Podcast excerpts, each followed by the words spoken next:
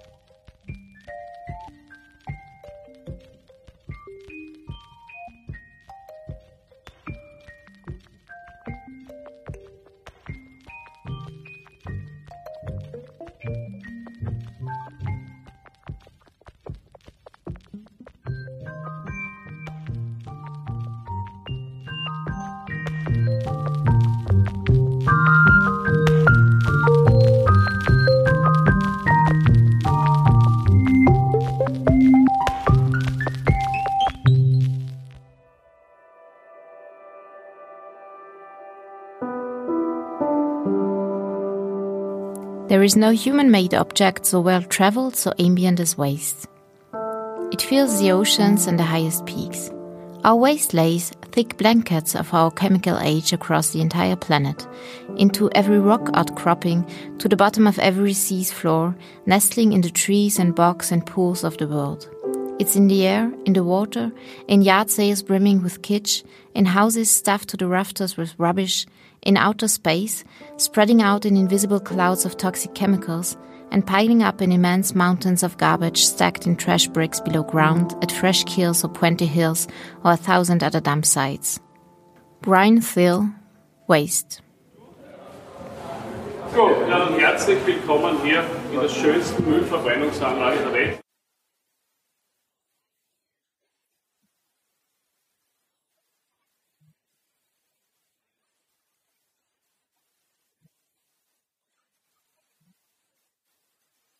Das heißt, wir werfen jetzt einen Blick auf die thermische Abfallbehandlungsanlage Spittelau, so heißt das eigentlich richtig. Hier eine Müllverbrennungsanlage, halt eine besonders hübsch. Und die war nicht immer so hübsch, wie es alle beim Hergehen oder Herfahren schon gesehen haben. Bis ins Jahr 1987 hat sie ausgesehen wie auf dem linken Bild.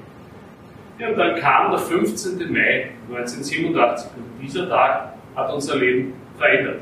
Denn an diesem Tag hat ein Großbrand die Spittelau in Schutt und Asche gelegt. Wir hatten großes Glück, es gab weder Tote noch Verletzte. Aber auch ein großes Problem. Aufgrund des Brandes konnten wir hier in der Spittelau für mehr als zwei Jahre keinen Hausmüll verbrennen.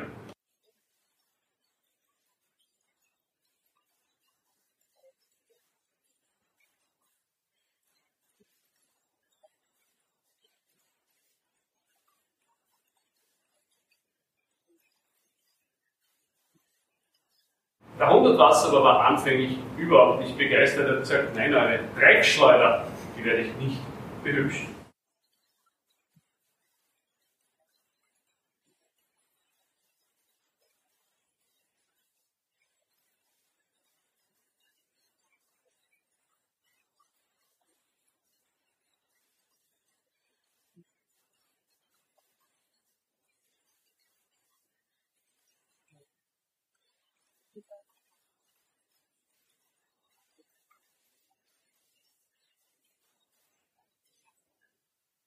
Bevor wir uns die Spitze ein bisschen näher anschauen, bleiben wir da oben am Hochkamin. Der ist übrigens mit einer Höhe von 126 Metern und 11 Metern niedriger als der Stephansdom. Ja, und da oben in einer Höhe von knapp 120 Metern, dort wohnen unsere Turmfalken. Im Zuge des Umbaus nach dem Feuer haben wir ihnen hier neue Nester, neue Horste eingebaut. Hundertwasser hat gemeint, ihr müsst den Falken unbedingt rote Fliesen hinkleben. Wir haben ihnen tatsächlich rote Fliesen hingeklebt, sie kommen wirklich jedes Jahr.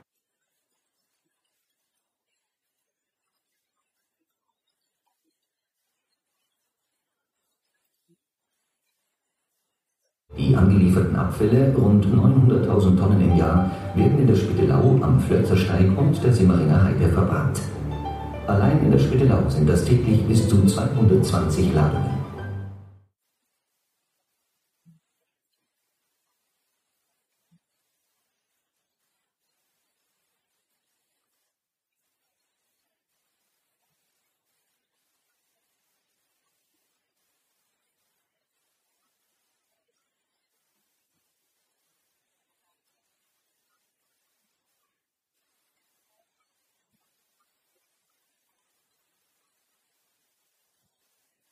Das kann sich niemand vorstellen. Was wir da drinnen schon alles gefunden haben. Zum Beispiel eine halbe Kuh. Das war aber nicht das größte Stück. Das allergrößte Stück, das jemals da drinnen lag, war ein ganzes Auto. Ein ganzer VW Käfer.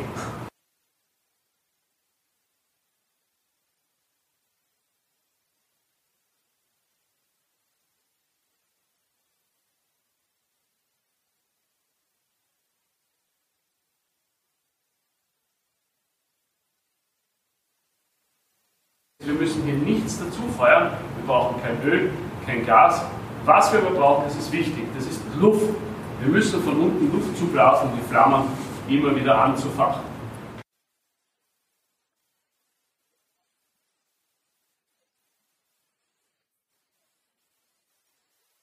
Der bei uns bis zu zwei Wochen, bis er verbrannt wird. Der vielleicht im Haus missgübelt, ein, zwei Wochen. In der Wohnung, ein, zwei Wochen. Er kann fünf, sechs Wochen, also wisst ihr, was Hausmüll macht, das sechs Wochen ist. Der stinkt zum Himmel, ja. Es entsteht eine Gasmischung aus Kohlendioxid, das kennen wir alle, das atmen wir noch aus. Das, was Sie gesagt haben, Methangas. Dieses Methangas, das stinkt ganz, ganz furchtbar, ist übrigens maßgeblich auch an der, am Treibhauseffekt beteiligt.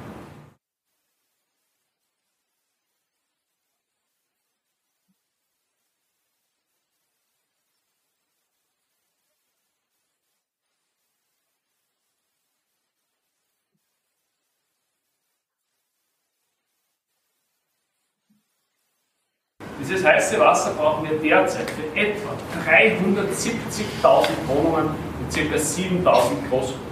Wir halten einen Marktanteil am Wiener Raumwärmemarkt von derzeit noch 36 Prozent, wie hoch das steht bei der SIMA. Das heißt, mehr als ein Drittel aller Wienerinnen und Wiener ist bereits Fernwärme versorgt.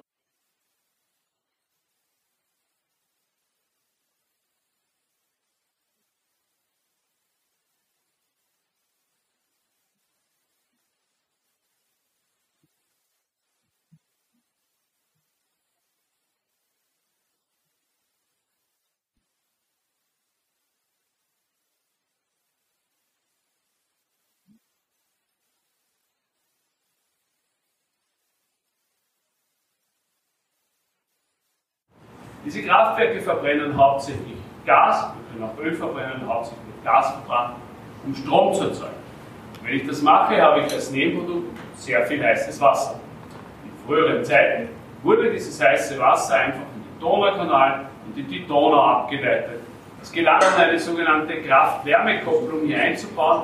Mit diesem neuen Anlagenteil ist es nun möglich, den Großteil des heißen Wassers ins Fernwärmeleitungsnetz reinzubringen. Ein Fernwärmeleitungsnetz, das übrigens aktuell mit einer Länge von etwa 1223 Kilometern zu den längsten Fernwärmeleitungsnetzen von ganz Europa zählt.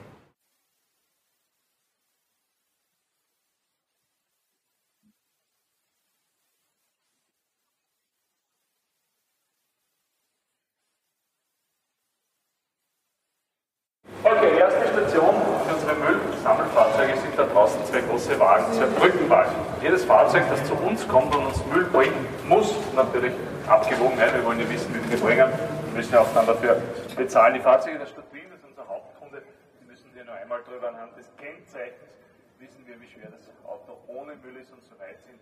Einmal abzuwiegen, alle anderen müssen zweimal drüber. Ja, wir sind jetzt wieder am Müllbunker Vorplatz. Es ist ruhig geworden. Um diese Zeit sind die meisten Fahrzeuge der Stadt Wien bereits in der Garage. Okay, passt. Ja, jetzt sehen wir, Richtung in der Anlage, es riecht leicht nach Müll, allerdings nicht allzu stark. Ich kann das kaum mehr wahrnehmen.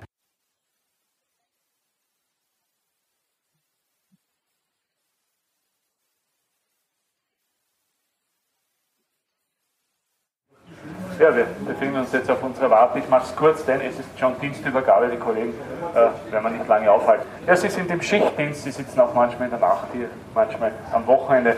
Die Warte ist rund um die Uhr besetzt. Wir verbrennen ja auch rund um die Uhr Müll.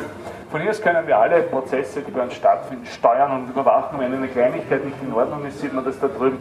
Die rot hinterlegten Zeilen, das sind Fehlermeldungen, die werden von den Kollegen hier abgearbeitet.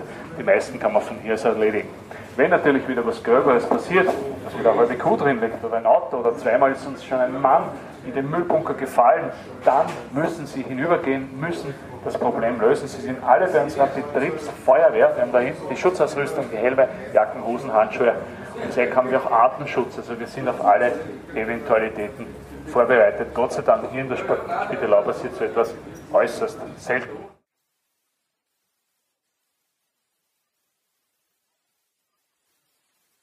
Also die Müllverbrennerkasse seine Größe, sein Volumen auf etwa ein Zehntel reduzieren, das bleibt darüber.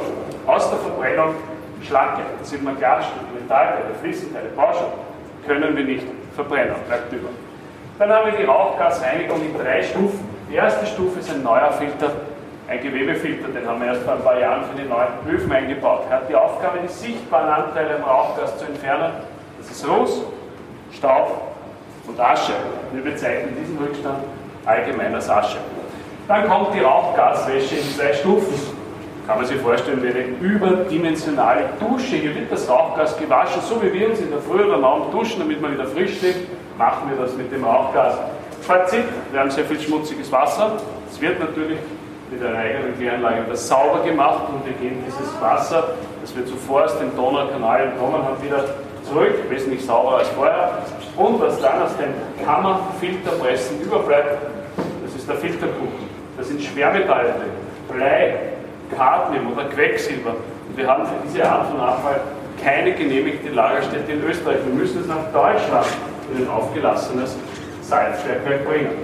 Ja, die dritte Reinigungsstufe, das ist eine Denox-Anlage, die funktioniert so ähnlich wie der Katalysator von einem Auto. Der Cut vom Auto ist vielleicht so groß, irgendwo ja. Unser Katalysator ist so hoch wie ein mehrstöckiges Gebäude, ist riesig.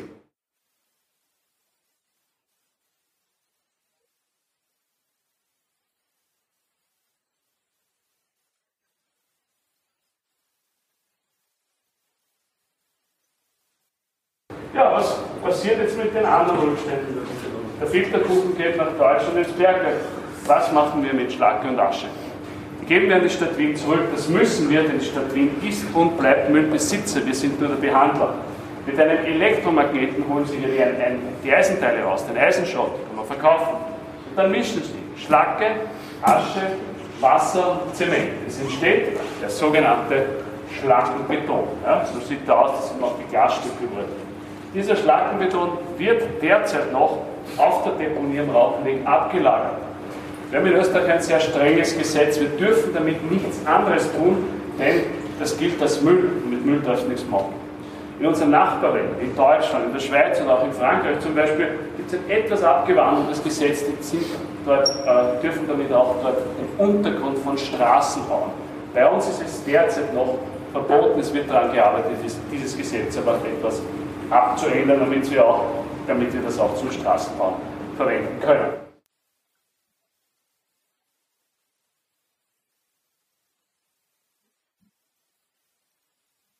Wenn Sie da rechts rausschaut, hier kann man auch in unseren schönen Wald sehen.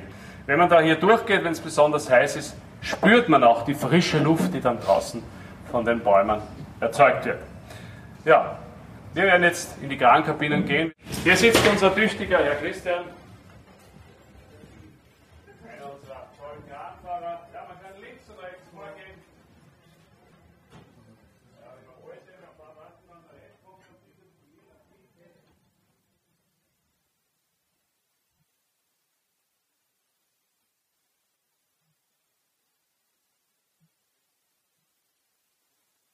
Er liegt dann in einer Höhe von 22 Metern. Vom Freitagnachmittag bis Montagmorgen kommen keine Fahrzeuge. Wir haben ausreichend Müll für das Wochenende. Dann teilen wir diesen Müllbunker in zwei Hälften. Eine Hälfte, das wird die linke sein, die werden wir dieses Wochenende verbrennen. Das heißt, wir graben dann ganz nach unten, damit wir auch den alten Müll verbrennen. Die Hälfte ist am Montagmorgen leer, da kommt frischer Müll drauf. Die zweite Hälfte wird am nächsten Wochenende verbrannt, sodass der Müll im Regelfall nicht länger als zwei Wochen liegt. Beide Kabinen haben links oben eine Wärmebildkamera. Diese Wärmebildkamera ist vor allem jetzt im Sommer wichtig, wenn der Müll hier drinnen sehr heiß wird. Er könnte sich theoretisch selbst entzünden. Das ist aber der falsche Platz zum Müllverbrennen. Der soll nicht im Bunker, sondern hinter der Wand in den beiden Kesseln verbrennen. Deswegen kontrollieren wir die Temperaturen. Wenn wir sehen, es wird zu heiß, fahren wir mit dem Greifer runter, reißt den Müll wieder auseinander. So, Ja,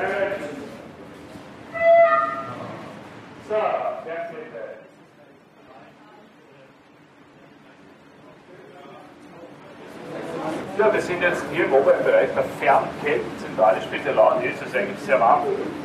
Das ist klar, denn der Großteil der Fernkälte wird aus dem heißen Wasser der Müllverbrennung gemacht und das kommt hinter euch da rein. Das Ganze hier ist ein alter Tunnel der Stadtbahn. Die Stadtbahn war hier, bevor wir die U-Bahn hatten. Wir haben diesen Tunnel schon vor vielen Jahren gekauft. Wir haben ihn schon fast vergessen. Dann hat es geheißen, wir sollen einen Teil der Fernkälteversorgung des großen allgemeinen Krankenhauses, des größten Spitals unseres Landes übernehmen. Und da ist uns eingefallen, dass wir diesen Tunnel noch haben. Und dieser Tunnel ist perfekt geeignet. Er ist 140 Meter lang, denn für Fernkälte braucht man sehr, sehr viel Platz.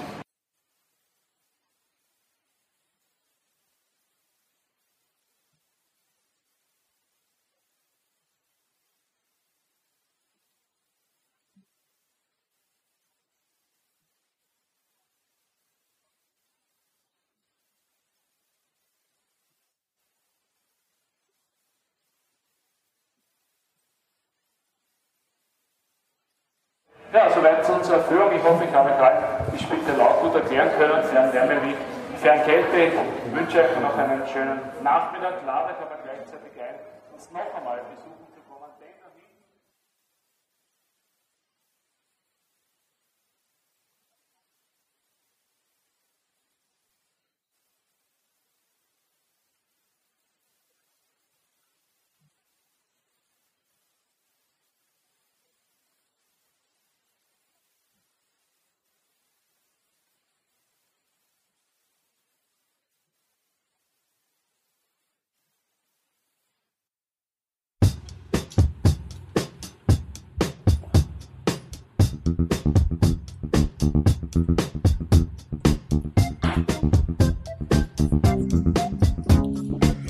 Out the trash, take out the trash, take out the trash.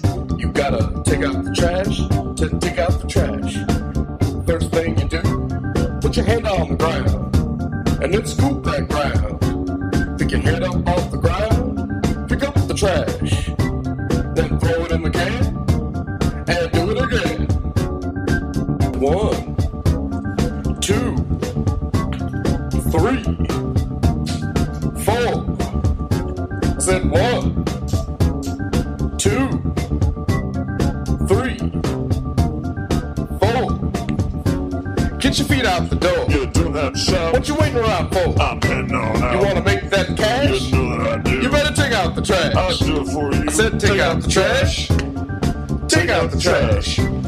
said take out the trash. You gotta take out the trash.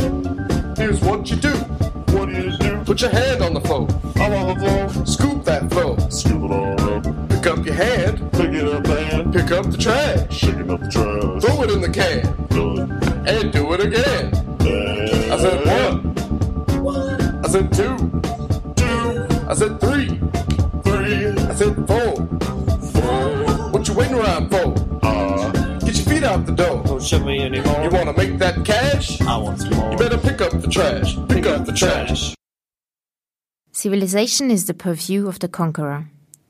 The barbarian craps where he pleases. The conqueror emblazons his trays with the primordial prohibition no shitting allowed.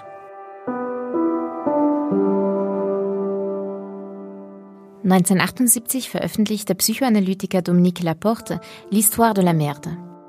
Mit Ironie und Exzentrik in der Sprache führt er seine These aus. Der Umgang mit Müll macht die Identität moderner Gesellschaften aus, sagt viel aus über die Entwicklung der Städte, über den Aufstieg der Nationalstaaten, die Entwicklung des Kapitalismus und unser Streben nach sauberer Sprache. Die Geschichte der Scheiße wird zur Geschichte der Subjektivität.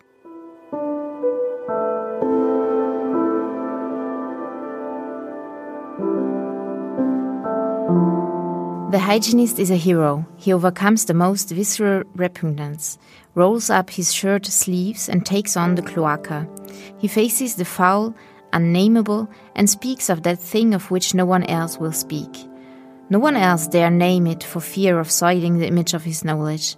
He alone speaks of it, he alone makes it speak.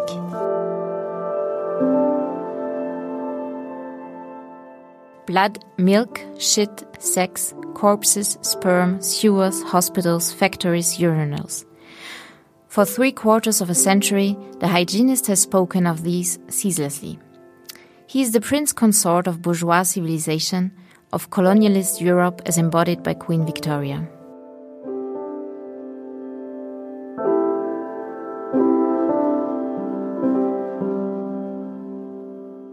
Laporte beschreibt, wie im 19. Jahrhundert der Kapitalismus sich der Scheiße annimmt.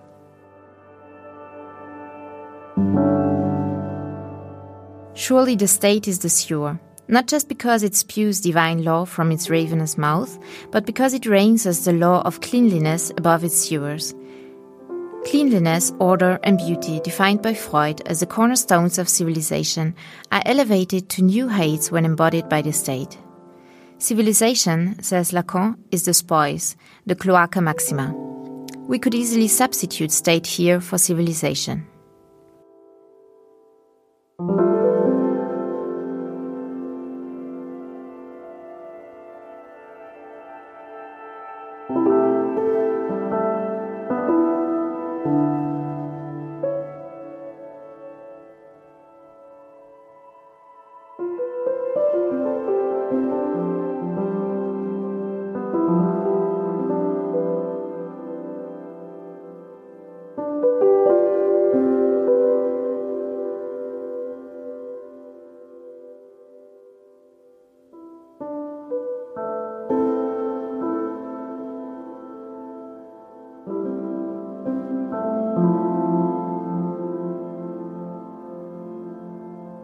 Ihr hört Super Science Me Wissenschaft und Fiktion auf Radio Orange 94.0.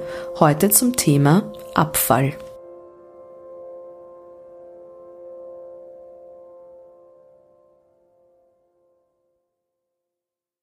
Müll hat also viele Gesichter. Gerne verdrängtes, immer größer werdendes Umweltproblem, eine potenzielle Energiequelle als zumindest kleineres Übel, auf jeden Fall Spiegel der Gesellschaft, denn Mist ist außerdem Information. Waste has been described as a nuisance, a threat, a source of injustice, and a symptom of excess. Considering the overwhelming materiality of garbage and the urgency of environmental concerns, Describing it as information might seem inappropriate. But studying waste from an informational perspective does not imply that it is immaterial or that problems of pollution and overconsumption are imaginary. In some sense, waste is physically embodied information. Much of what we know about the past we know from things thrown away, the discarded objects that record human activity and the passage of time.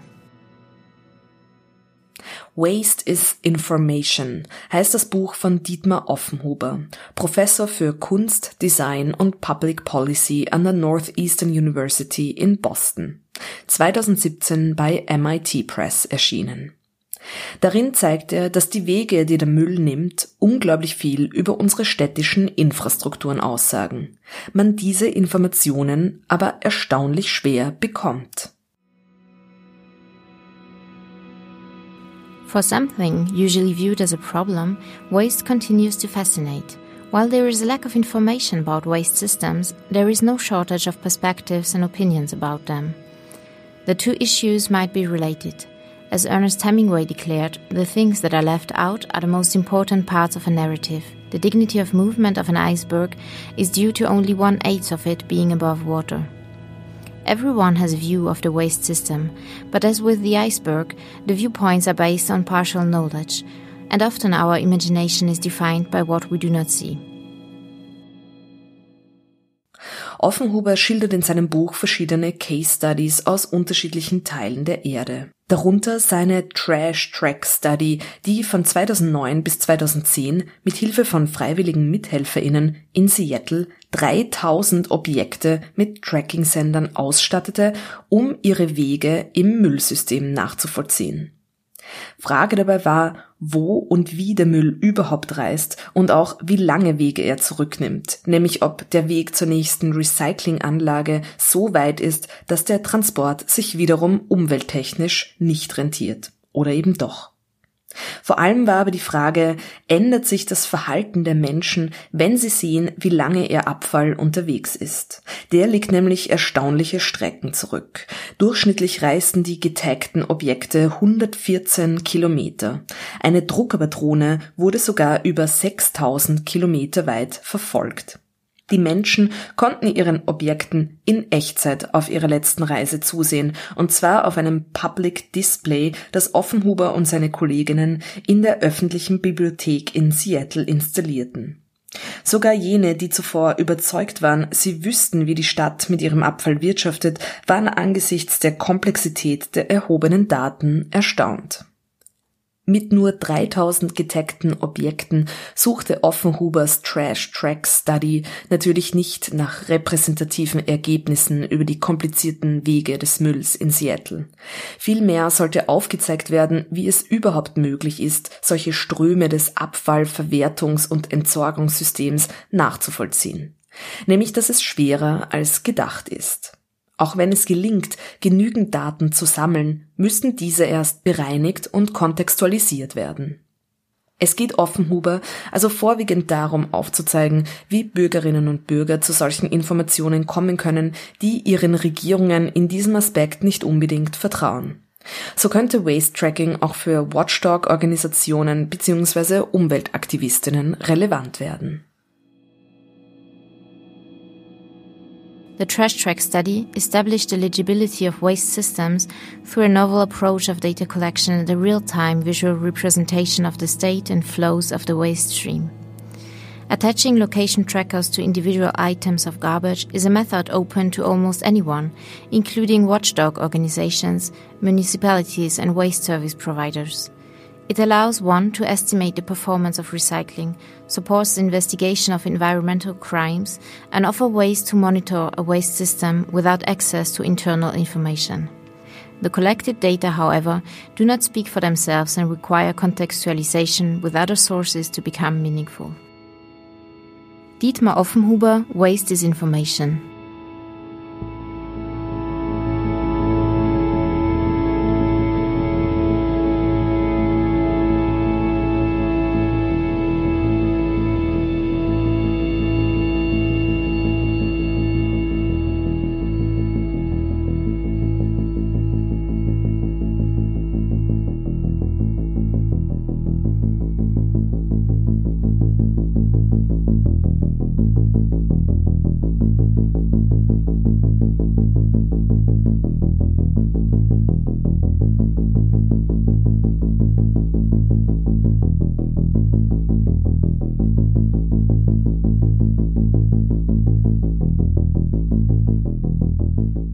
With our waste, we have reordered space in place, reshaping them in its image the world over. But many of us are fortunate or foolish enough to tend not to feel the world in this way most of the time. In places, the air still seems breathable, trees manage to seem vibrant and green, squirrels appear happy and filled with energy. Even so, if one of humankind's desires has been to put its stamp on the world, waste is the most compelling and universal way in which it has accomplished its mission. Every landscape is a trashscape.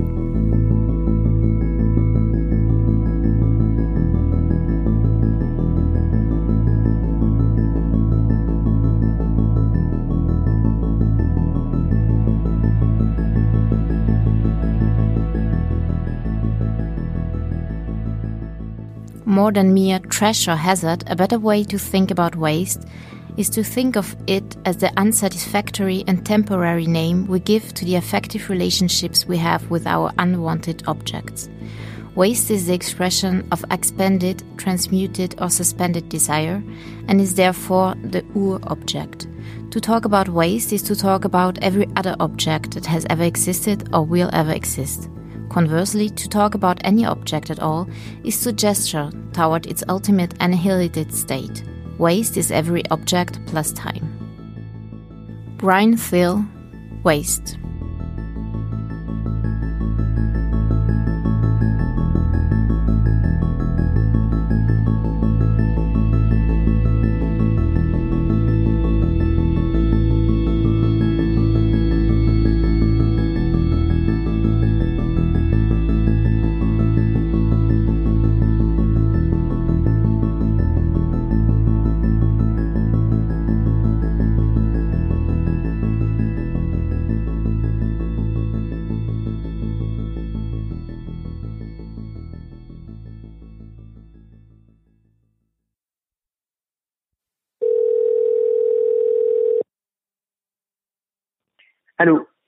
Oui, bonjour, ici Louise Horvath. Bonjour, bonjour, Bonjour. David Val. Merci de. Der französische Schriftsteller und Schauspieler David Wahl ist für seine Auftritte bekannt, für seinen Humor bekannt, aber auch für seine wissenschaftliche Expertise, die er darin einbringt.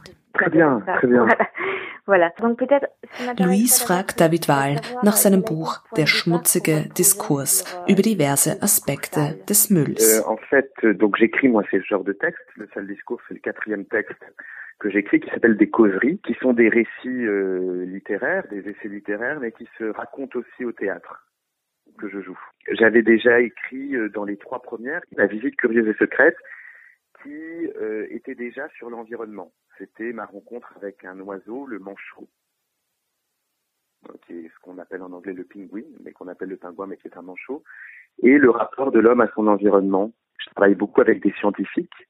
Pour écrire tous ces textes, je pars en enquête, pars en campagne scientifique, je vais rencontrer des gens, je découvre des endroits. Et donc ça, c'était un sujet, l'environnement, qui me plaisait déjà. Paris Anfang des 12. Jahrhunderts war voll von Schweinen.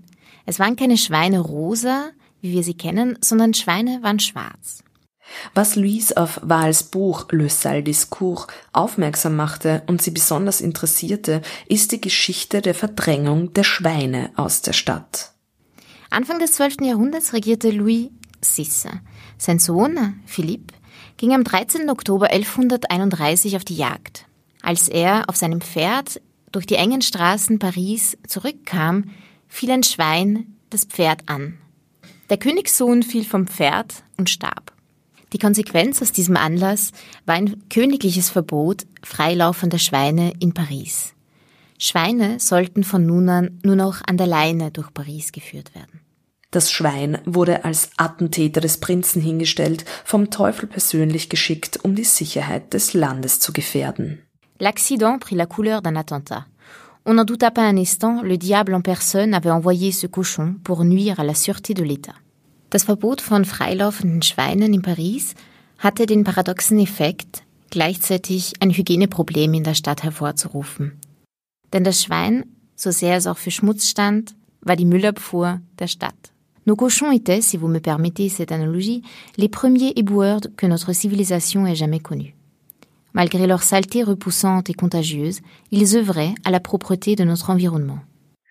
Et puis euh, un jour, il y a deux ans et demi, trois ans, à la sortie euh, d'une représentation de cette visite curieuse et secrète, le livre sur les manchots, il y a une femme qui vient se présenter à moi, l'Agence nationale pour la gestion des, des déchets radioactifs. Elle, elle me propose juste d'aller visiter un laboratoire qui est en France, dans la petite commune de Bure, B-U-R-E, un laboratoire à 500 mètres sous terre où ils sont en train de tester la roche pour pouvoir entreposer des déchets nucléaires qui vont être radioactifs pendant 300 000 ans. Mhm. Je me dis c'est incroyable, radioactif pendant 300 000 ans. Je savais même pas que c'était possible. Un laboratoire euh, à 500 mètres sous terre qui va servir de point de départ à, à tout un réseau de galeries de 300 kilomètres Mhm. où on va entreposer ces déchets de 2025 à 2139 dans de l'argile colmatant. Maintenant, en France, ça fait beaucoup débat, mais à l'époque, c'était moins connu, il y a deux ans, deux ans et demi, ce site de Bure. Donc moi, je dis, oh là là, oui, avec plaisir, j'accepte de le visiter, voir un petit peu.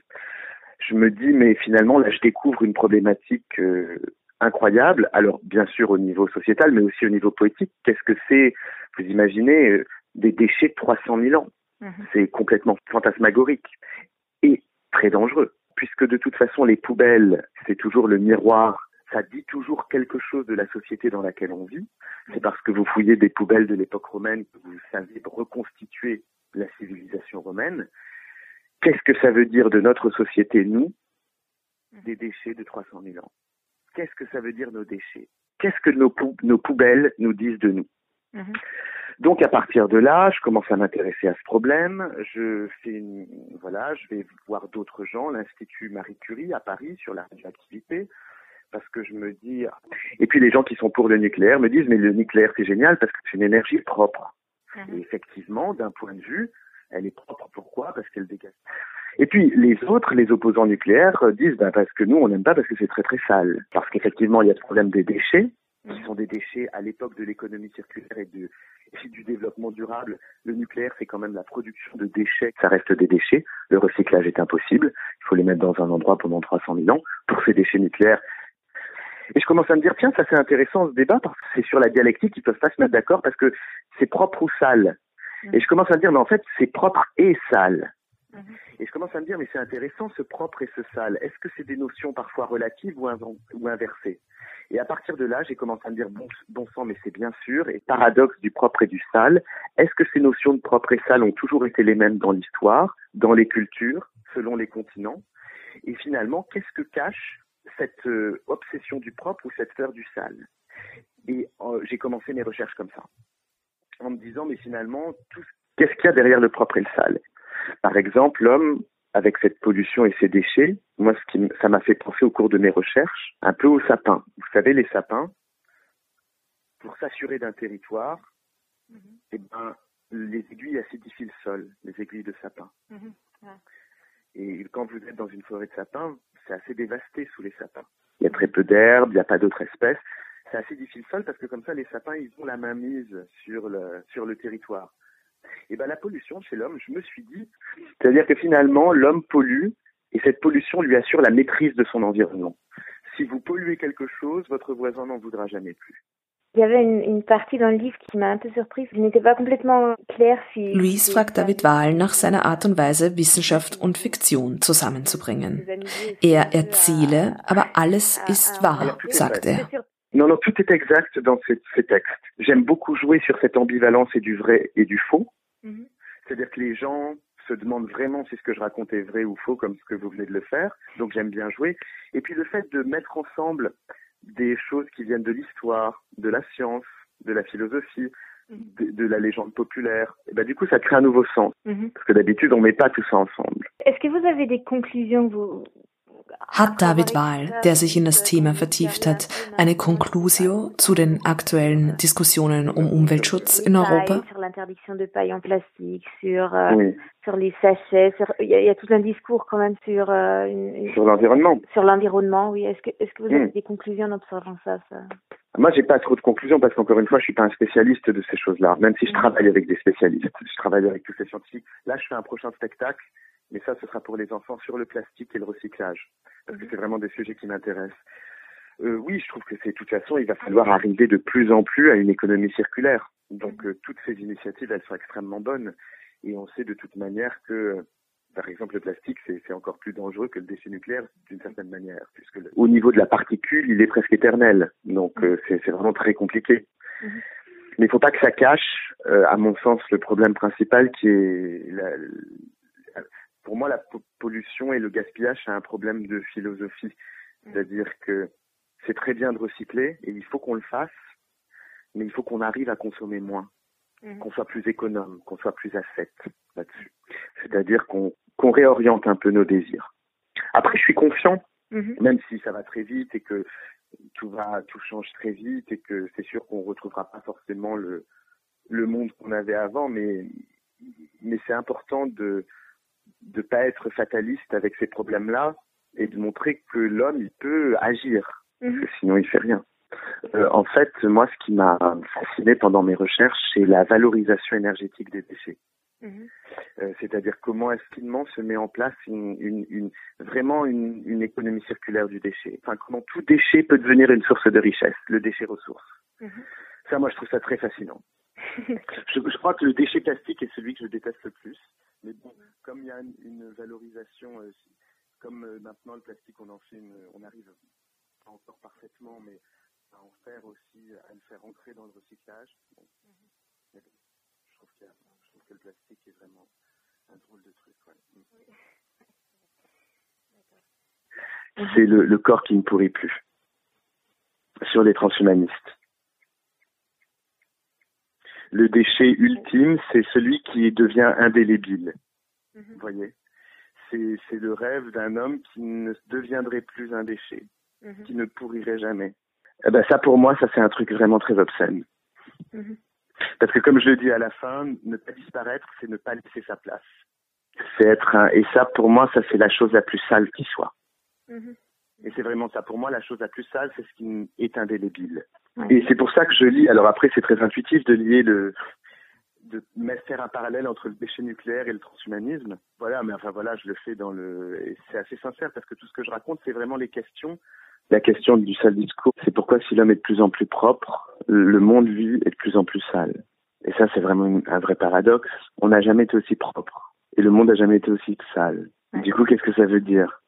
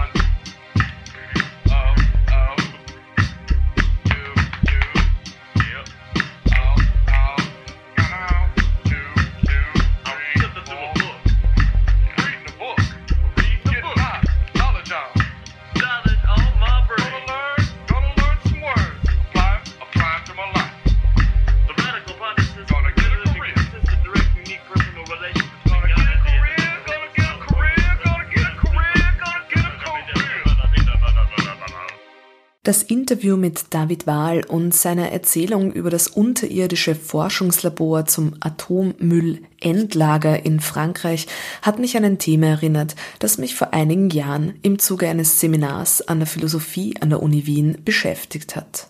Ich habe meine damalige Seminararbeit wieder ausgegraben und die letzte Station dieses Super Science Me über Abfall widmet sich der Atomsemiotik.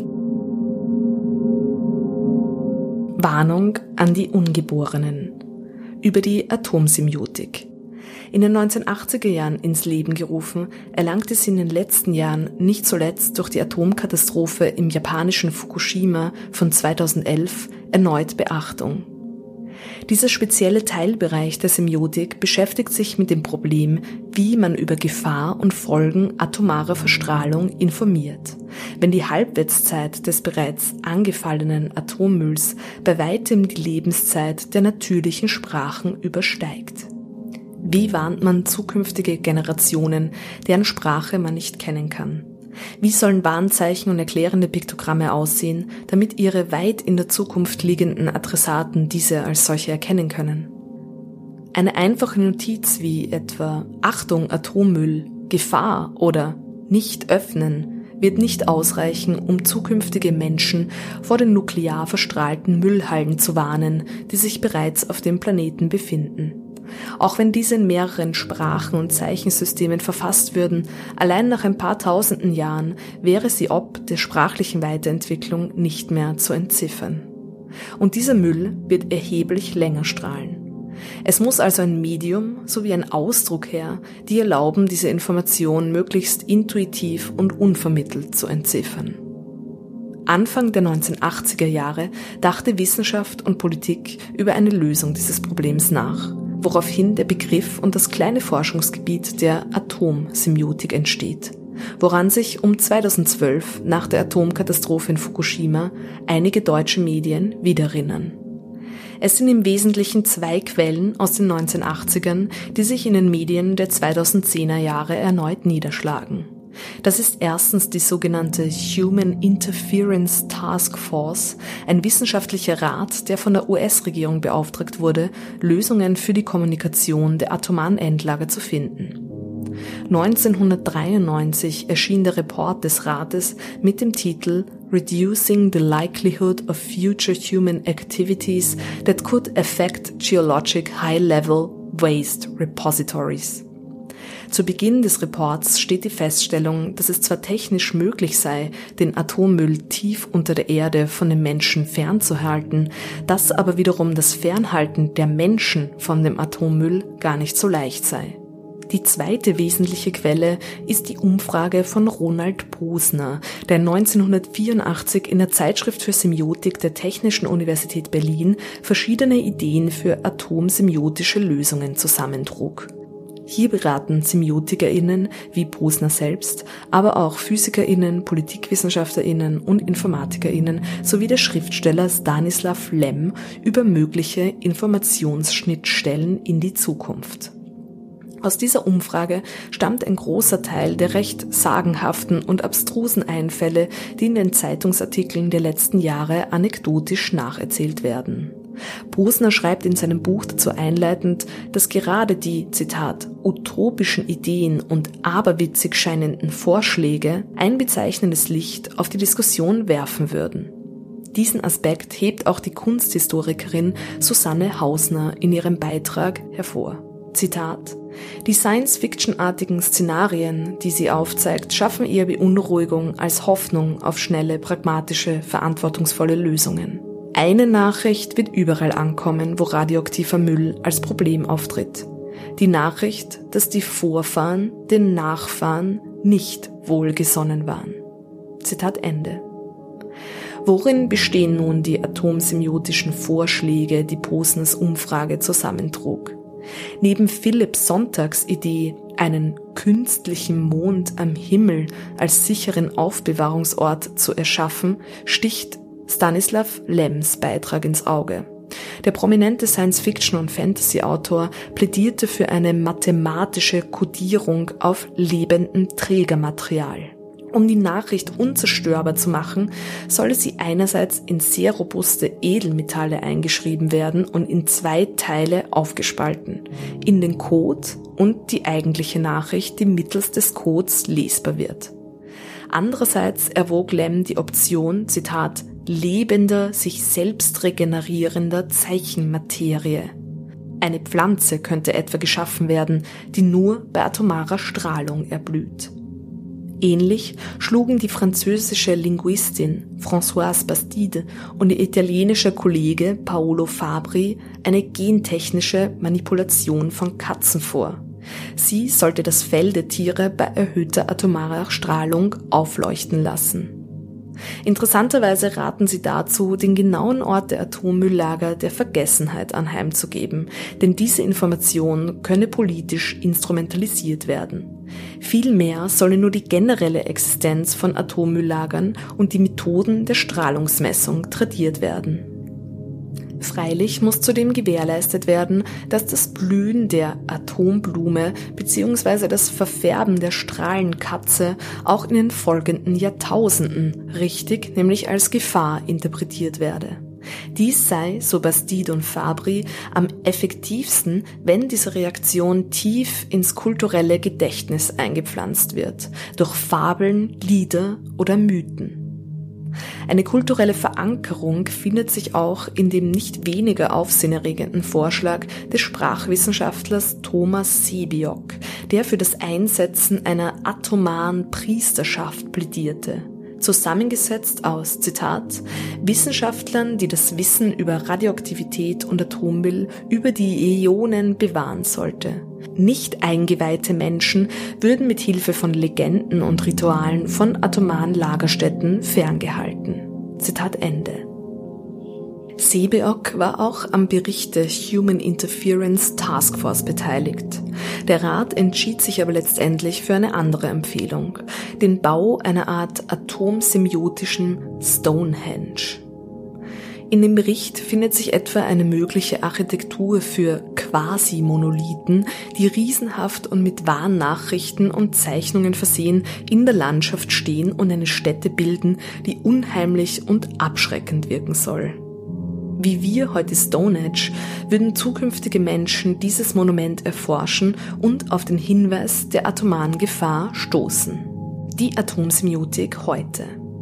Wie angesprochen werden die atomsemiotischen Vorschläge aus diesen beiden Quellen in den Artikeln der letzten Jahre eher ob ihre Absurdität angeführt und milde belächelt.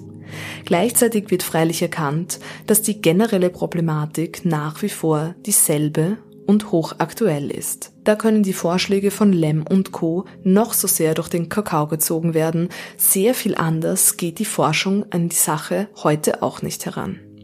Und zumindest ein Vorschlag aus der frühen Atomsemiotik soll tatsächlich realisiert werden über dem Waste Isolation Pilot Plant im US-Bundesstaat New Mexico, wo Transurane aus der Atomwaffenproduktion entlagern, soll tatsächlich ein abschreckendes Monument aller Stonehenge gebaut werden. Und hier schließt sich der Kreis.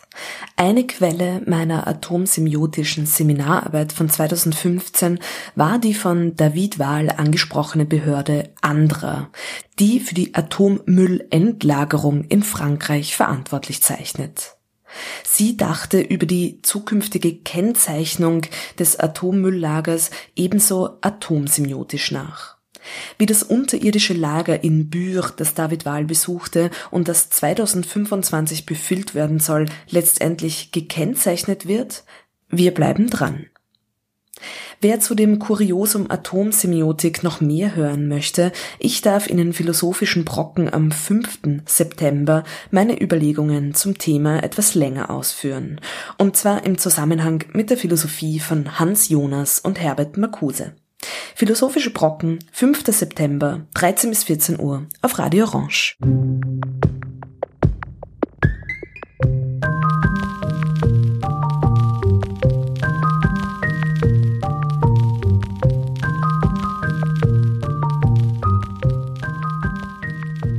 Das war Super Science Me, Wissenschaft und Fiktion auf Radio Orange 94.0. Heute zum Thema Abfall. Weitere Informationen zu Super Science Me findet ihr auf der Webseite der Sendereihe unter o94.at.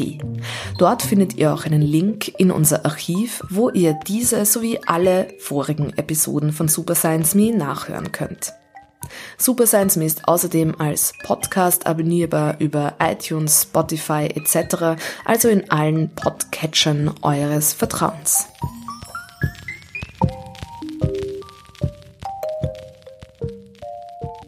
Wenn ihr Fragen habt oder Ideen für Themen, die super gescienzt gehören, könnt ihr uns gerne auch auf diesem Weg unter o94.at kontaktieren, beziehungsweise findet ihr Super Science Me auf Instagram, Twitter und Facebook.